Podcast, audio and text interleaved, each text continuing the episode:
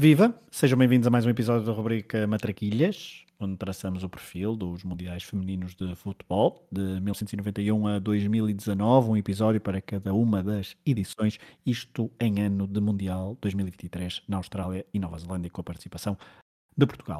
Nos próximos minutos, eu, Pedro Fragoso e o Rui Silva vamos viajar até ao Canadá para conhecermos melhor a edição de 2015, a sétima em formato oficial FIFA. Está no ar o Matraquilhos.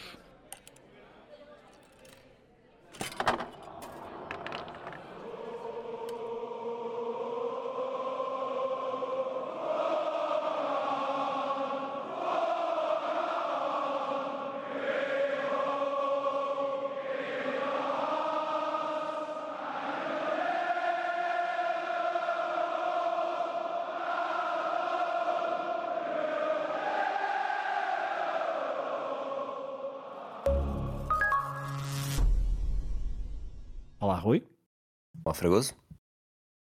O Mundial voltou, portanto, à América do Norte, 12 anos depois, mas desta vez para ser organizado pelo Canadá. Posso já adiantar que foram seis estádios de seis cidades diferentes que acolheram o Mundial com mais público de sempre nos estádios: Edmonton, Montreal, Vancouver, Winnipeg, Ottawa e Moncton. Obviamente que aquele recorde que referi há instantes uh, foi batido à conta do alargamento, porque pela primeira vez o Mundial passava a contar com 24 seleções. E Rui, nós aqui em 2023 já teremos 32 equipas, no modelo de alargamento que é, diria, natural e semelhante ao que sucedeu no torneio masculino, embora acho que, fazendo contas rápidas de cabeça, na vertente feminina, o tempo que passou dos mundiais de 16 equipas para 32 foi um bocadinho mais rápido. Muito mais rápido. nem se- agora não me lembro exatamente qual é que foi o primeiro com 24 seleções no Mundial masculino, mas sei que, que ainda houve aquelas dores de crescimento de vários formatos. Obviamente que, que o futebol nesta altura também está num período muito mais desenvolvido do que estava na década de 70 e 80. Mas, mas houve esse crescimento, houve também essa exigência eh, por parte das várias federações de futebol eh, que têm, têm estado a apostar muito no, no futebol feminino e, e isso nota-se também, e mesmo em Portugal a seleção portuguesa hoje está muitos furos acima do que era há 10 anos, nem, nem é preciso ir muito mais longe. E de facto, eh, este, este alargamento primeiro para 24 e depois para 32 acaba por ser natural, o que não invalida que depois também não surjam alguns resultados que acabem por ser aqui estranhos, estranhos no sentido de, de invulgares, algo que uh, acontecia nos mundiais masculinos, mesmo quando havia só 16 equipas, portanto faz parte uh, e é uma forma, eu, eu nisso sou, sou, bastante a favor, quando se fala das, das campanhas europeias com seleções como Maltas, e não tanto Malta, mas Samarino, que aprende-se muito a jogar contra os maiores e há muita inspiração que vem daí do que estar a, a vedar equipas mais fracas e, e veremos falar disso no próximo episódio uh, sobre a Tailândia em 2019, mas se, mesmo, se for suficiente para haver mais três ou quatro vagas para equipas que conseguem ser uh, verdadeiramente competitivas, acho que não há mal nenhum em que, se, em que esse alargamento acabe por trazer também mais uh, duas, três, que, que, vão ser um bocadinho saco de pancada, mas que na verdade histórias para contar e inspiração para, para o futuro. Portanto, acredito que este alargamento Obviamente que a qualidade média baixa, uh, como baixaria sempre que há um alargamento, mas não deixa de ser positivo. Concordo. Vamos falar, aliás, vamos tomar o prisma das, das seleções estreantes ao longo, deste, ao longo de, desta primeira parte do, do episódio, uh, mas desde já, obviamente que, e tu daqui a pouco vais falar de um caso de uma dessas goleadas, mas temos aqui seleções que se bateram muito bem frente uh, seleções mais, uh, mais cotadas. Os resultados foram bastante equilibrados. Por exemplo, daqui a pouco vamos falar do Japão, ficou num grupo com três estreantes, uh, Camarões, Suíça e Equador. Eu já vou falar um bocadinho melhor. Mas o Japão, na fase de grupos, venceu os três jogos, mas marcou quatro golos. Um, portanto, em três jogos marcar quatro golos contra seleções estreantes, estávamos a falar, estamos a falar na altura do campeão do mundo em título, um, o que também, uh, ou seja, prova que o Equador até levou uma, um cabaz que tu vais falar daqui a pouco, mas uh, depois, frente a outras seleções, conseguiu, e frente a outras equipas, também conseguiu bater-se bater -se melhor. E isso é, é prova, e também aquela, o facto, e nós aqui em Portugal, em 2023, estamos a ter, estamos a ter o, essa, esse exemplo perfeito disso, que é o alargamento, desde que não seja, obviamente, já para 48 ou 50 e tal equipas, como também, se, como também aquelas coisas megalómanas que depois a FIFA gosta de pensar, um, para, por causa do dinheiro, mas o apuramento uh, e estar lá no Mundial, mesmo sabendo que as perspectivas não são as melhores de todas para chegar a fases muito adiantadas do torneio, mas uh, traz atenção mediática, traz o exemplo, traz um, uma oportunidade única para as mais jovens uh, perceberem uh, o que é que é estar no Mundial. E isso e o exemplo masculino de Portugal também é, é fortíssimo porque desde 2000 que não se falha uma fase final e isso tem obviamente consequências na forma como o futebol português masculino no caso se desenvolveu. Mas vamos ao vamos ao torneio mas ainda antes do, do, do torneio um, uma nota de qualificação falhada mais uma de Portugal como temos dado aqui sempre neste neste início de, de episódios de, desta rubrica. As portuguesas superaram facilmente a Albânia e a Grécia. Foram quatro vitórias, 12 eh, pontos, só que esses 12 pontos foram o número total de pontos de Portugal neste grupo, isto porque o resto uh, foram apenas derrotas. Uh, frente à Bélgica, Países Baixos e Noruega. As norueguesas acabaram por vencer o grupo, as neerlandesas seguiram para o play-off, que viriam a conquistar frente à Itália, e assim a Itália voltava a falhar uma fase final, mas os Países Baixos foi uh, estreou-se e foram uma das seleções estreantes neste Mundial 2015. Um, um, Mundial 2015 que, como já dissemos no início, alargou para 24 equipas, uh, tornou possível então assim, um, um, número interessante de novas seleções em fases finais. Um, e este número 24 é engraçado porque até esse torneio o número total de federações que se tinham qualificado para o Mundial Feminino eram precisamente 24. Mas em 2015 o número, como foi alargado de, para, de 16 para 24 fez com que uh, tivéssemos então um número interessante de seleções uh, estreantes. Uh, vou passar a enumerar: Tailândia, Camarões, Costa do Marfim, Costa Rica, Equador, Países Baixos, Espanha e Suíça. Portanto, e também bastante, geograficamente bastante disperso, obviamente, com três países, com três seleções europeias, duas africanas, um, uma sul-americana, uma asiática e uma uh, de, da América do Norte, América Central. Exatamente. Vamos pegar então, aqui, exato. Vamos pegar aqui por este prisma das seleções estreantes. Um, temos percursos diferentes neste Mundial 2015, nem todas eh, foram o tal saco de pancada, como dissemos, bem pelo contrário, os Países Baixos qualificaram-se como um dos melhores terceiros classificados no grupo A, onde estava uh, o Canadá e a China. A Nova Zelândia neste grupo ficou em último. Houve um grupo com o tal grupo com as três seleções uh, que participavam pela primeira vez no Mundial Feminino, neste torneio de 2015. Foi o tal grupo C, com o campeão do título à época, o Japão, uh, que venceu os três jogos, frente a Camarões, Suíça e Equador, com apenas quatro golos marcados e um sofrido. As camaronesas ficaram em segundo lugar e avançaram para a próxima fase. As helvéticas ficaram em terceiro e também avançaram por, ser uma, um, por serem uma das tais melhores classificadas nessa posição.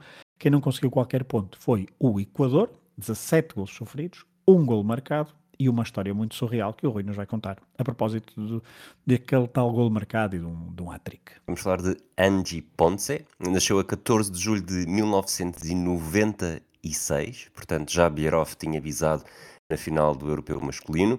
Eh, estreou-se neste Mundial 2015 com apenas 18 anos. O Equador, como disseste, participou pela primeira vez e a vulnerabilidade foi demonstrada jogo após jogo. Contra a Suíça, houve três jogadoras a marcar três golos, mas Angie Ponce conquistou o título de hat-trick mais insólito.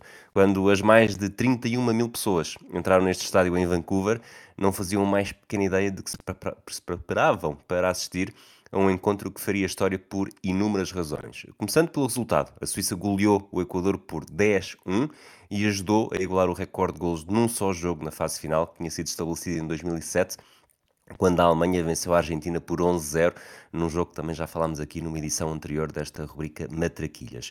Uh, Fabian Hum, Suíça, marcou 3 gols num espaço de 5 minutos, bateu a marca da japonesa Mia Otani, que tinha feito um hat-trick em 8 ao serviço do Japão em 2003. Os motivos de destaque deste jogo seriam um pesadelo para quem tivesse de escrever apenas duas ou três linhas num jornal uh, qualquer sobre este jogo, até porque foi um jogo com três hat-tricks, ficou 10-1, houve vários recordes a serem batidos, houve os primeiros golos na história das fases finais da Suíça e do Equador, e houve, voltamos a este nome, Angie Ponce. A defesa esquerda do Equador era uma adolescente em 2015, fora titular na estreia com os Camarões, uma derrota por 6-0, mas a selecionadora Vanessa Araújo manteve-a no 11 para o segundo jogo e ela decidiu corresponder com um feito histórico, mas talvez, muito provavelmente, indesejado.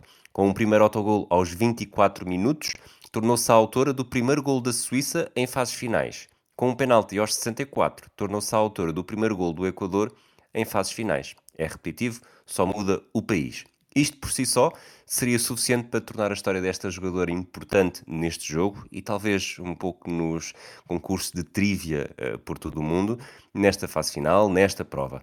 Mas Ponce foi ainda mais longe e marcou um segundo autogolo aos 71, completando o hat-trick uh, mais insólito na história do futebol feminino. E eu estive a ver, em lado nenhum diz que autogolos não contam para hat-tricks, portanto temos aqui Angie Ponce a fazer história. Uh, história de todo o futebol isso talvez já não. É isso é levar demasiada fasquia, porque em 76, por exemplo, Chris Nichol marcou 4 golos. Num jogo entre o Aston Villa e o Leicester, o jogador da equipa de Birmingham abarbatou-se de todo o destaque e fez os 4 golos de um jogo que terminou empatado a 2. No caso de Angie Ponce, o Equador foi esmagado pela Suíça, como já dissemos, por 10-1. Fabian Hum e Ramona Bachmann merecem notas de rodapé também nesta história. A primeira porque fez o tal hat-trick num espaço de 5 minutos, com gols aos 47, 49 e 52. E a segunda, Ramona Bachmann, fez o terceiro hat-trick do encontro e depois de marcar aos 60 e aos 61 ainda se pensou que a marca de Hume estaria em risco e que loucura seria, mas o terceiro festejo só surgiu aos 81 minutos, portanto 20 minutos depois de ter bisado. De facto bastante, bastante confuso e bastante doido este, este jogo. E por falar em hat-tricks, este Mundial, depois, uh, mais para o final do episódio, vamos falar de um hat-trick. Ele mais célebre, diria, para quem acompanha o, o, os Mundiais femininos, mas uh, com impacto. Mas este de Angie Ponce, obviamente, que é muito insólito.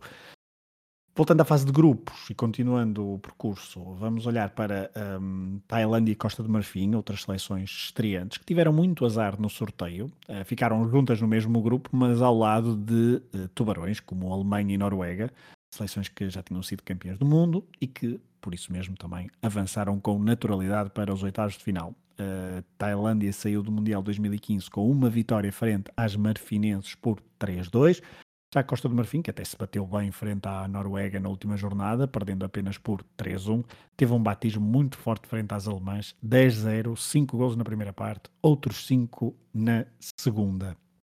O Brasil apadrinhou a estreia de duas seleções em mundiais femininos. Estamos a falar de Costa Rica e de Espanha, seleções que também não passaram à fase seguinte, não venceram qualquer jogo, ao contrário do Brasil, que venceu os três, terminando em primeiro.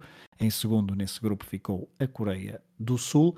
O grupo mais equilibrado acabou por ser o F, sem estreantes, F de França, que ficou com os mesmos pontos, mas à frente do grupo de, e à frente da Inglaterra, em terceiro. Um, a frente da Inglaterra ficou em segundo, assim aqui é. Em terceiro, a Colômbia avançou na sua segunda participação de sempre em Mundiais Femininos.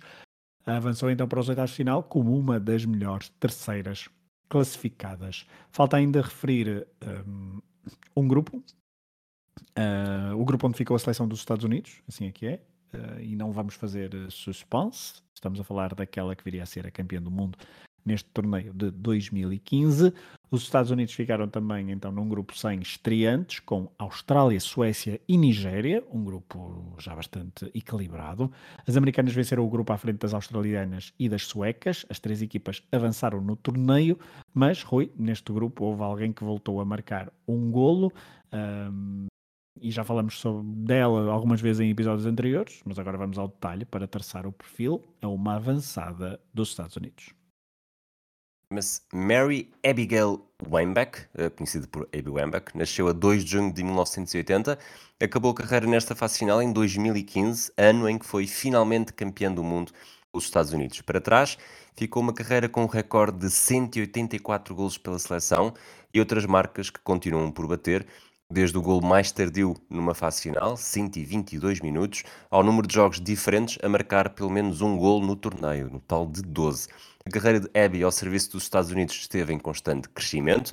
Começou por ser internacional em 2001, quando tinha 22 anos, e entrou num ciclo de preparação para o Mundial em que a sua, a sua seleção entraria como detentora do título. Mas, ao contrário das suas antecessoras, teve de sofrer para chegar ao lugar mais alto do pódio. As medalhas de ouro olímpico em Atenas 2004 e em Londres 2012 foram uma fraca consolação para uma mulher que queria tudo, e tudo significava o título mundial. Na estreia, em 2003, ficou no terceiro lugar e contribuiu com três golos em três jogos diferentes, num total de seis disputados. Quatro anos depois, em 2007, teve de se contentar novamente com o terceiro posto, marcando seis golos em quatro jogos diferentes, num total de seis em que participou. Eh, o China 2007 foi diferente para o Wembach, voltou a não passar do terceiro lugar, mas pela primeira e única vez numa fase final conseguiu marcar mais do que um gol por jogo. Eh, fez dois à Suécia na fase de grupos e dois à Noruega no jogo de atribuição do terceiro lugar. As goleadoras não são todas iguais. Há umas que pressentem um momento certo para marcar, um pouco como Éder em 2016, eh, e outras que deixam os outros instantes para figuras efêmeras. Há outras que vão pela inspiração e tanto marcam golos uns atrás dos outros no encontro para depois passarem despercebidas no resto do torneio. A Biwemac parecia um instrumento de maquinaria alemã com pontualidade britânica a jogar pelos Estados Unidos. Se Michelle Akers, melhor marcador numa fase final com 10 gols em 91 e recordista dos Estados Unidos até aparecer Wembach, se destacou pelos 5 gols marcados a Taiwan, no total de 6 jogos com golos em 13 disputados, a figura desta história parecia fazer pouco mais do que picar o ponto, até porque os números não são apenas residuais. A Biwembach esteve em 24 dos primeiros 43 jogos que os Estados Unidos disputaram em fases finais, o que equivale a uma porcentagem que arranha os 56%. Destes jogos marcou em 12. Dito de outra forma, marcava numa média de jogo sim, jogo não, parecido com Akers à primeira vista, mas com o dobro dos jogos disputados. E tem pelo menos um golo em aproximadamente 28% dos jogos que a equipa com o melhor palmarés em mundiais eh, tinha disputado nos torneios. A sua despedida dos grandes palcos, com 35 anos, surgiu neste Mundial que estamos a falar no Canadá em 2015. Marcar apenas um golo em seis jogos, contra a Nigéria na fase de grupos, destruiu a média, mas nesta altura já era pouco mais do que uma substituta de luxo. Na fase de grupos foi titular contra a Austrália e contra a Nigéria, as duas adversárias mais vulneráveis dos Estados Unidos, e só saiu do banco contra a Suécia aos 67 minutos. Foi neste estatuto de suplente utilizada que se manteve contra a Colômbia, China e Alemanha, disputando nestes três jogos um total de 35 minutos. A final contra o Japão seria uma excelente oportunidade para se desforrar do que tinha acontecido em 2011. Aí, fora a única de quatro norte-americanas a conseguir marcar um penalti no desempate. A consolação, a consolação, no entanto, foi fraca, porque o troféu, nessa altura, na altura do seu pontapé, já tinha mais de metade do nome do país asiático gravado na base. Mas em 2015, o Wembeck não teve a oportunidade para jogar sequer um minuto. Festejou, sentiu o título como sendo dela, mas não teve mais do que uma despedida em campo dentro das quatro linhas. Por muitos golos que tivesse marcado, pode ter sentido um amargo de boca. Na única final que disputou, marcou um gol no prolongamento e esteve perto de sentir o que seria ser verdadeiramente decisiva. Mas como falámos no episódio de 2011, eh, Omar Essawa garantiu o desempate por penaltis, marcando a 3 minutos do final. O Embach não se pode queixar, também viveu momentos dramaticamente positivos numa fase final. Na verdade, foi mesmo nessa de 2011, sete dias antes, em Dresden contra o Brasil.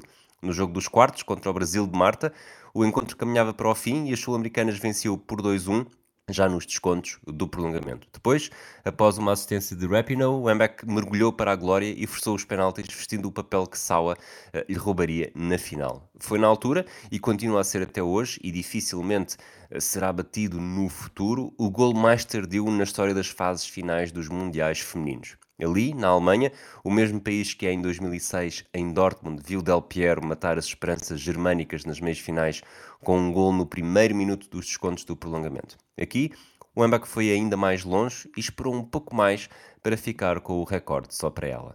Distinguida em 2012 com o prémio de melhor jogador do mundo para a FIFA, o Embach teve de esperar mais 3 anos para sentir que realmente já tinha atingido tudo o que havia para conseguir.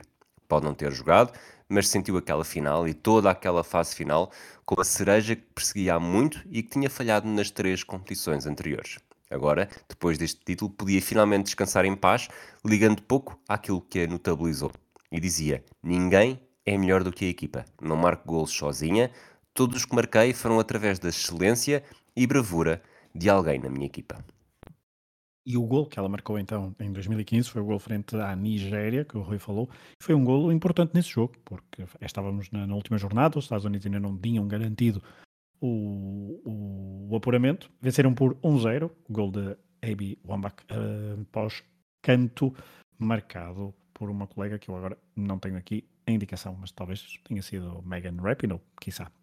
Um, voltando ao Mundial 2015, e vamos para uh, fazer aqui um resumo, estamos a falar então, e pegando outra vez do prisma das seleções estreantes, uh, três seleções dessas estreantes em Mundiais conseguiram chegar aos oitavos de final, Países Baixos, Suíça e Camarões, mas todas elas foram logo eliminadas nessa ronda. A China bateu os Camarões por 1-0, jogos equilibrados. A Suíça perdeu contra a anfitriã, a seleção do Canadá, também por 1-0. E os Países Baixos perderam por 2-1 com as japonesas. Portanto, está o equilíbrio aqui na, na, foi a nota dominante das, das, da fase final e da fase eliminar deste torneio de 2015 e as seleções estreantes aqui ficarem perto dos quartos de final, mas um, com esta também novidade, obviamente, termos oitavos de final pela primeira vez no Mundial Feminino. Houve jogos que, cujos resultados não surpreenderam quase ninguém. Os Estados Unidos venceram a Colômbia por 2-0, a Alemanha venceu a Suécia por 4-1, um jogo que poderia, à partida, ser um dos mais equilibrados e dos mais interessantes das fases da, dos oitavos de final. A França derrotou por 3-0 a Coreia do Sul. Uh, mais surpreendentes foram as derrotas de Brasil e Noruega. As campeãs do mundo em 1995 estiveram a ganhar por 1-0 frente à Inglaterra, mas na última meia hora as inglesas viraram o resultado, vencendo por 2-1, com um gol decisivo a ser marcado por Lucy Bronze. A Noruega voltava assim a cair cedo no torneio e nem mesmo o regresso do treinador campeão do mundo em 95, Evan Pellerud, ajudou a causa norueguesa. Já o Brasil ainda com Marta na equipa, caiu outra vez cedo na prova e se quatro anos antes tinha sido frente à Alemanha, agora a derrota foi, deve ter sido mais difícil de engolir, foi contra a Austrália, derrota por 1-0, gol de Kia Simon. Assim, tínhamos uns quartos de final com três equipas europeias, duas asiáticas, duas da América do Norte e uma da Oceania. Os jogos desta fase uh, também voltaram a ser equilibrados, foram ainda mais equilibrados do que os oitavos de final, com três deles a serem decididos pela margem mínima e um a ter de, se, a ter de ser resolvido nos penaltis. A Austrália, uh, que estava nos quartos de final, depois de ter superado então o Brasil, esbarrou frente ao Japão por um zero. Gol de Iabushi apenas ao minuto 87. A Inglaterra estragou a festa ao Canadá, um, que tinha entrado bem no jogo. Ao corte, um, Oi? Não, quem é que entrou bem no jogo? Inglaterra, Inglaterra entrou bem no jogo. A Inglaterra é que entrou bem no jogo, exatamente. Estragou a festa ao Canadá, entrou bem no jogo, ao quarto de hora já estava a vencer por 2-0, o Canadá depois só conseguiu reduzir para 2-1. Os Estados Unidos venceram a China por 1-0, golo de Carly Lloyd, quem falaremos daqui a pouco. Na reedição da final de 1999, as americanas foram mais fortes e voltaram a impedir as chinesas de chegarem às meias finais. E este fica o dado aqui para, um, para reflexão e para também uma orientação. No século XXI, a China nunca passou a barreira dos quartos de final. Falta mencionar um jogo, aquele que foi aos penaltis. A francesa Louisa Nessib fez sonhar durante vários minutos as suas compatriotas, mas depois apareceu a alemã a Célia Sazic, uma das heroínas deste torneio, uh, e uma das figuras deste torneio, vá, que fez de penalti o golo do empate uh, neste jogo entre França e Alemanha. No prolongamento não houve golos, nos penaltis, as alemãs marcaram os cinco remates, as francesas falharam o último com Nadina Angerer a ser um, outra vez decisiva no, nos penaltis, ela que tinha sido uma das heroínas do Mundial 2007, como uh, falamos há dois episódios. Meias finais explosivas, em Montreal, a Alemanha orientada por Silvia Neide perdeu a hipótese de voltar a uma final, algo que não acontece uh, desde 2007, na tal final em que Nadine foi uma das heroínas. Ao perder, então, em 2015, a Alemanha perdeu frente aos Estados Unidos, 2-0, vitória segura para as americanas, que assim repetiam a final de... repetiam a final, voltavam, voltavam, voltavam à final de 2011, o torneio anterior. E seria precisamente frente ao mesmo adversário, porque o Japão apurou-se para essa final de, 2000, de 2015, tal como em 2011, mas desta vez sofreu um bocadinho mais, porque hum, frente à Inglaterra, que estava a estrear-se nesta fase de competição, Uh, o Japão acabou por ganhar, mas foi de forma dramática. Primeiro, até marcaram as japonesas de penalti, na primeira parte ainda, por. Uh, não, já foi na segunda parte. Ayami Yahama. Uh, depois, Farah Williams, primeira também de penalti. Aos 33, sim. E depois a Williams empatou aos 40. Eu agora estava a falar de memória por causa da que eu vi, estava a ver vi o resumo do jogo e achei que tinha sido naquela baliza. Mas ok, sim, tá, tens razão, o penalti foi do outro lado. Uh, houve, houve, um penalti, mas foi no, noutra fase do, do torneio. Farah Williams uh, respondeu ao penalti de Ayami Ama, também de penalti, uh, e empatou o jogo. Inglaterra, durante a segunda parte, teve as melhores oportunidades, mas ao minuto 92, nos descontos do tempo regulamentar, a defesa Laura Bassett fez um autogolo que atirou as japonesas para a final num corte muito infeliz, a entrada da área, uh, traiu a sua guarda-redes e, e, deve ter sido duro uh, marcar este, este autogol. E estamos a falar de autogol, já falamos no início. Este foi bastante infeliz e, e, muito duro, porque teve consequências dramáticas para a Inglaterra, que estava a fazer um, um torneio incrível e pela primeira vez nas meias finais. Em 2015, portanto, teríamos a reedição da final de 2011, Japão-Estados Unidos, as japonesas já não podiam ser descritas como equipa sensação, já todo mundo sabia o antídoto para o seu futebol, que em 2015 foi, diria, menos espetacular do que em 2011, pelo menos a julgar pelos números e por alguns resumos que fomos vendo. Do lado americano havia, claro, o sentimento de vingança e, e isso percebeu-se nos primeiros minutos de jogo, porque aos 16 minutos as americanas já tinham marcado 4 golos. Sim, 4 golos. Mas sobre isso o Rui vai nos contar mais coisas porque há uma estrela por trás de 3 destes quatro golos repentinos dos Estados Unidos na final do Mundial 2015. Vamos falar um bocadinho da, da Carly Lloyd. Ela falhou um penalti no desempate na final com o Japão em 2011 e durante quatro anos não se esqueceu daquele momento. Neste reencontro no Canadá, decidiu a final com três golos nos primeiros 16 minutos, tal como tu disseste, uma verdadeira obra de arte. Os Estados Unidos e o Japão disputaram a sétima final da história do, do Mundial Feminino de Futebol, e quando entraram em campo neste dia, a 5 de julho. A história dos jogos decisivos tinha momentos de ouro, que já falámos aqui, como o penalti no desempate de Brandy Chastain em 99, ou mesmo o gol de ouro de Nia Kunzer em 2003, mas nenhuma jogadora tinha deixado uma marca verdadeiramente poderosa como esta de fazer 3 golos uh, nos primeiros 16 minutos de um jogo. Uh, basta ver que nas finais anteriores, as 6 finais anteriores, tinham tido 14 golos, dois deles no prolongamento, e apenas uma futebolista, a Michelle Lakers, logo em 91, uh, conseguira marcar mais do que um, quando na altura fez dois à Noruega. Quando Carly Lloyd entrou em campo em 2015, não precisou de muito tempo para escrever um dos capítulos mais impressionantes na história do futebol. A fase final disputada no Canadá foi riquíssima em hat já falámos aqui de alguns. A Ania Mitag marcou 3 gols à Costa do Marfim, Gael engana muito, não enganou nada e fez 3 ao Equador. No famoso 10-1, já falámos aqui, houve 3 hat um deles com, com dois autogolos. E a fase eliminar trouxe jogos mais desequilibrados e as oportunidades de. Houve, trouxe jogos mais equilibrados e as oportunidades de Attic secaram, mas afinal trouxe novamente uma estrela e foi a Carly Lloyd a sentir a inspiração. Ela já tinha feito um gol à Colômbia nos oitavos, um à China nos quartos e um à Alemanha nas meias. Depois, eh, com o Japão, eh, esteve, houve a desforra, porque a única memória que Lloyd tinha de disputar uma final de um Mundial não era grande coisa. Contra este mesmo Japão, fora titular 100 golos e desperdiçaram um penalti durante o desempate. Desta feita entrou com a genica de quem não esqueceu e de quem queria garantir que não ia passar pelo mesmo. O 1-0 foi aos 3 minutos, o 2-0 aos 5 e o hat-trick chegou aos 16, já depois de Lauren Holiday ter feito o 3-0 para os Estados Unidos. Assim, num abrir e fechar de olhos, Lloyd entrou para a história. Nunca ninguém tinha feito um hat-trick numa final e não tinha sido apenas um hat-trick, foram num espaço de 16 minutos, nos primeiros 16 minutos do jogo. A goleada final por 5-2 foi a conclusão natural de um dia em que Carly Lloyd, prestes a fazer 32 anos, assumiu o protagonismo sozinha.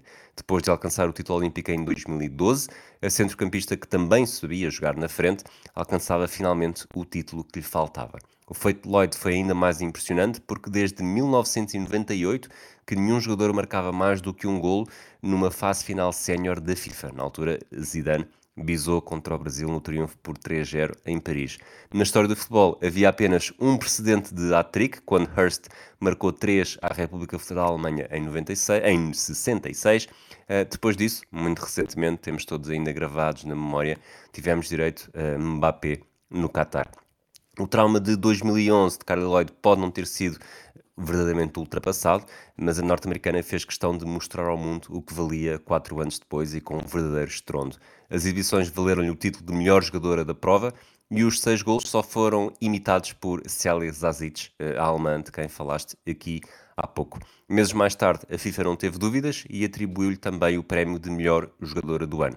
Naquele momento, oito anos depois de ter vencido o prémio de melhor jogadora da Algarve Cup, o círculo estava fechado porque não havia mesmo mais nada para conquistar. É de facto esta entrada do, dos Estados Unidos. Um, tu não, não descreveste do, dos golos, mas um, o primeiro golo é num, num canto, o segundo golo, uh, se não é um canto, é um, é um livre perto da, da bandeirola de canto. São duas jogadas de bola parada, duas jogadas estudadas. Isso uh, com, mostrou na altura uh, e são, são claramente estudadas. Então o primeiro golo é. E o segundo também, embora o segundo tenha ali um ressalto pelo meio que uh, tira um bocadinho da beleza do, do golo, mas e a forma como as jogadoras festejaram, como a própria selecionadora Gillian Hallis jogou na altura esses, esses golos, notava-se que aquilo Para estava tudo muito bem estudado. Exato.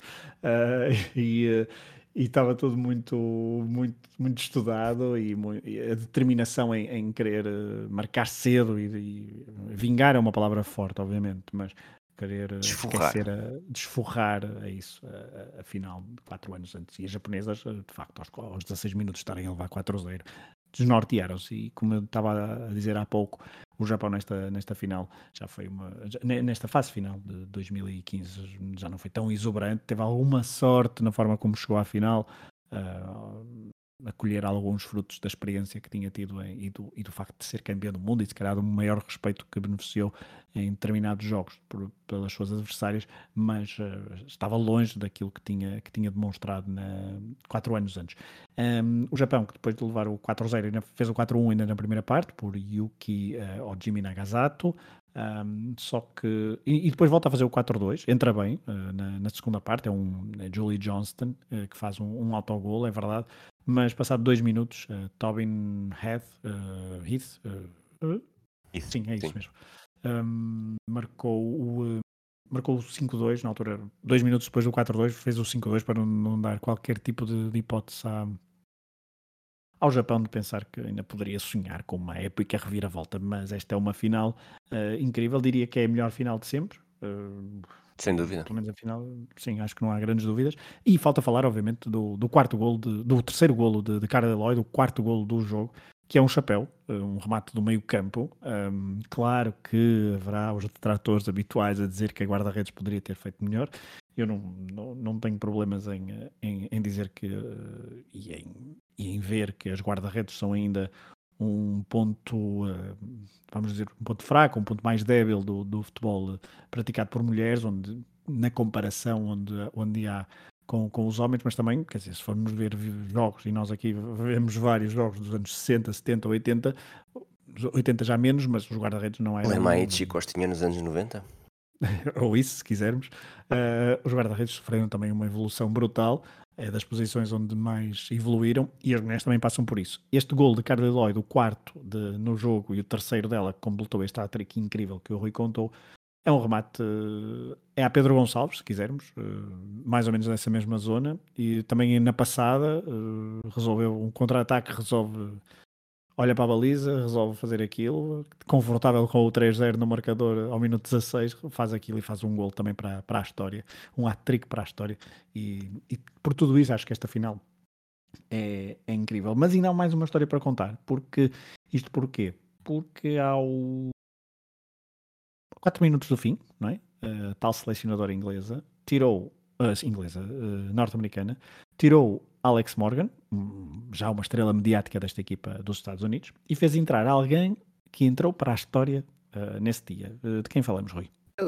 Com um 5-2 tão cedo, houve, e um 4-0 tão cedo, e um 3-0 tão cedo, na verdade, houve espaço para muita coisa e, e Chrissy Rampone uh, foi beneficiada nesses minutos finais. Ela tinha participado em quatro fases finais com os Estados Unidos, mas não esteve sempre na linha da frente. Uh, jogou 61% desses jogos despediu-se nesta fase final, em 2015, com 40 anos e 11 dias, a erguer o troféu mais importante do mundo. Foi uma saída de cena perfeita para a carreira, porque escolher quando é hora para parar é, é capaz de ter o maior dilema de uma pessoa que pratique desporto, Por um lado, ninguém quer passar pela vergonha de se arrastar eternamente por uma modalidade e ser quase humilhado pelos novos talentos envergonhando eh, a imagem que tinha exibido nos seus, nos seus pontos áureos. Eh, por outro, muitos não resistem eh, ao pânico de sentir que não há nada do outro lado da porta e a reforma numa idade tão nova, pelo menos para o resto do, do cidadão comum, é uma incógnita insuportável, especialmente para quem muitas vezes nem sabe, ou pelo menos acha que não sabe fazer outra coisa, mesmo que no caso dos atletas norte-americanos não seja bem assim, porque todos têm formação bastante bastante habilitada. Estar do lado de lá é muitas vezes uma aprovação difícil de contar, até porque, vamos ver, em 2019, nesta altura, uh, Jason Witten tinha decidido regressar do, dos, aos Dallas Cowboys com 36 anos, depois de, ter, de se ter retirado durante uma temporada para fazer comentário desportivo na televisão. Uh, o próprio Tom Brady chegou a fingir a fingir ou a achar, a enganar-se ele próprio, a achar que se tinha retirado e depois mostram, uh, regressam. E de facto, olhando para o passado, temos vários exemplos deste género. Michael Jordan despediu-se para ir jogar beisebol, depois despediu-se definitivamente apenas para regressar uma segunda vez. Uh, mesmo uh, Johan Cruyff e Paul Scholes, por exemplo, estou entre as figuras do futebol europeu que decidiram voltar atrás na palavra depois de anunciar a sua retirada. Isto já para não falar de retiradas das seleções que, que também duram muito pouco tempo, tal como Figo e Messi. Christy Rampone chegou a 2015 sem se reformar, uh, portanto nasceu a 24 de junho de 1975 na Flórida, uh, cresceu numa altura em que ainda nem sequer havia seleção de futebol nos Estados Unidos, o primeiro jogo só aconteceu quando já tinha 10 anos e sem haver uma paixão claramente declarada, praticou quatro desportos na escola secundária: futebol, basquetebol, atletismo e hóquei em campo. Quando passou para a universidade, esqueceu as últimas duas, o atletismo e o hockey em campo, mas juntou o lacrosse ao futebol e ao basquetebol. Por esta altura, o futebol estava a ganhar cada vez mais protagonismo e em 1997, eh, Rampon estreou-se finalmente pela seleção norte-americana, dois anos antes do Mundial que os Estados Unidos organizariam e venceriam eh, nos penaltis contra a China. A primeira de cinco fases finais que Rampon disputou foi precisamente essa. Eh, nos seis jogos disputados, Rampon só participou num, o último da fase de grupos, contra a Coreia do Norte com os Estados Unidos eh, a vencer por 2-0. A Central entrou aos 73 minutos e conseguiu a estreia nesses grandes palcos, sendo aqueles 17 minutos mais do que suficientes para dizer com orgulho que contribuiu ativamente para a conquista do título. Os anos que seguiram, no entanto, promoveram eh, se por um lado promover o aumento da influência de Rampon nas provas mais, mais importantes, eh, por outro lado também não trouxeram títulos. Em 2003, Rampon subiu a fasquia para quatro jogos. Em 2007 e em 2011 participou em todos os seis que os Estados Unidos disputaram. O problema é que eh, em 2013 e em 2007 o título foi para a Alemanha, em 2011 foi para o Japão. Quando a campanha dos Estados Unidos na fase final de 2015 arrancou, Rampon tinha 39 anos e 349 dias. Não saiu do banco contra a Austrália, quatro dias depois contra a Suécia não saiu do banco. Por fim, contra a Nigéria, tal como em 99, teve a sua oportunidade no jogo que encerrou a fase de grupos. Entrou aos 80 minutos, o resultado já estava feito, 1-0, tinha 39 anos e 357 dias. A fase eliminar naturalmente retirou espaço de manobra a Rampone e a dois dias de celebrar os 40 viu de fora a vitória sobre a Colômbia nos oitavos. Dois dias depois de celebrar o 40 aniversário voltou a não entrar, numa vitória por 1-0 contra a China nos quartos. O triunfo sofrido contra a Alemanha nas meias finais é certo que foi um 2-0, mas o, os gols surgiram aos 69 e aos 84. Também não abriram essa oportunidade para que a selecionadora utilizasse Rampão numa fase mais decisiva. Portanto, só sobrava mesmo a final, e a final uh, costuma ser sempre um jogo muito mais fechado, uh, sem haver essa oportunidade. Mas, como já vimos, uh, nesta, neste jogo de Vancouver, a 5 de julho de 2015, já com 40 anos e 11 dias, Rampone aproveitou todo o brilhantismo de Carly Lloyd e companheiras para, para se tornar a jogadora mais velha de sempre a disputar uma final e também eh, em todas as finais e também no, numa fase final de futebol feminino.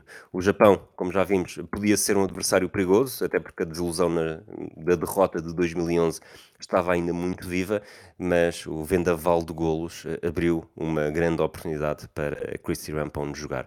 Eh, a selecionadora Jill Ellis sabia disso, guardou as substituições para o final, primeiro aos 79 permitiu a Abby Wambach, que já falámos aqui há pouco também, despedir-se em campo, depois, aos 86, lançou a quarentona para o lugar de Alex Morgan. A eterna capitã entrou em campo, praticamente em cima do final do jogo, e, preparava-se já para erguer o troféu dali a nada. Tinha 40 anos e 11 dias, acabara de vencer o segundo Mundial da sua carreira, 16 anos depois do primeiro. Era a única resistente, naturalmente, da geração de 99 que conquistou os Estados Unidos e seduziu milhares de raparigas para começar a praticar futebol, muitas delas que estavam agora uh, ao seu lado a erguer também esse título. Em Vancouver, no extremo oposto da América do Norte, de onde tinha nascido, Rampone fez história e escreveu a última frase da sua carreira, sem arrependimentos. Tinha 311 jogos pela seleção, era tricampeão olímpica e tinha ainda uma medalha de prata. Vencera dois mundiais, conquistara um segundo lugar e dois terceiros. E nesta altura não houve mesmo incerteza. Estava na hora de dizer adeus e a incógnita era nula. Despedia-se como recordista e, mesmo que quisesse, não valeria a pena continuar. Porque para quê estragar um final tão perfeito? Porque, ao contrário de muitos antes e, e muitos depois dela, soube sair num ponto alto, guardou-se para aquele dia e foi recompensada com o título e com o troféu. É, Parece-me uma excelente forma também de terminarmos este episódio. Só falta dar aqui nota de, de algo, não sei se tu te lembras, mas um, esta vitória dos Estados Unidos, se aquela vitória em 99, como tu disseste, ainda há, ainda há instantes contribuiu para inspirar muitas jovens, esta de 2015 já foi aproveitada muito politicamente, ainda com Barack Obama na, na presidência, que na altura valorizou imenso, e depois uh, promoveu o encontro na, na Casa Branca e, e até já podemos fazer a ponte para o próximo episódio, porque se em 2019 os Estados Unidos voltaram a vencer, mas aí Trump já era o presidente, uh, e a forma foi bastante diferente a forma como foi acolhida e como a, as próprias jogadoras uh, se portaram nesse, nesses festejos. Se portaram ou se, ou se um, ehm, o que disseram, o que, como se manifestaram. Mas aqui em 2015 lembro perfeitamente que houve uma febre uh, entusiasta à volta desta seleção uh, de feminina de, de 2015 que venceu o Mundial então em Vancouver. Não sei se te lembras dessa, dessa euforia, com muita política também, uh, muitos políticos, e no, no caso Barack Obama, a juntar-se à festa.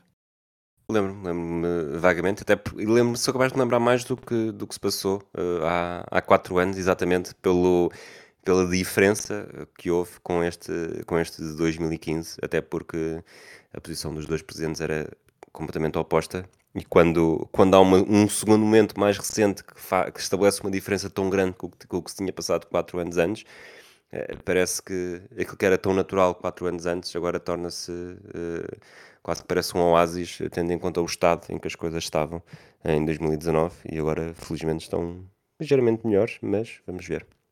É isso. Mas de 2019 falaremos então no próximo episódio da rubrica Matraquilhas, o último, eh, estamos a percorrer as histórias do, das edições dos Mundiais de Futebol uh, disputados por mulheres e um, terminamos então este episódio de 2015 com a vitória norte-americana, mais uma uh, vitória norte-americana, não seria a última, como já dissemos, mas esta foi épica em Vancouver, com 5-2, com a trick de Carly Lloyd, com o Rampone a fazer história, Uh, com o Rapinoe a ser a melhor uh, jogadora, uh, não foi do torneio, mas foi uma das melhores também, já a começar a ser uma das estrelas também, juntamente com Alex Morgan, uma geração incrível de jogadoras que ficou para a história e que voltaria a fazer a história na, na edição seguinte, da qual falaremos então no próximo episódio. Obrigado por terem estado desse lado e continuem a ouvir o Matraquilhos. Um abraço. Um abraço.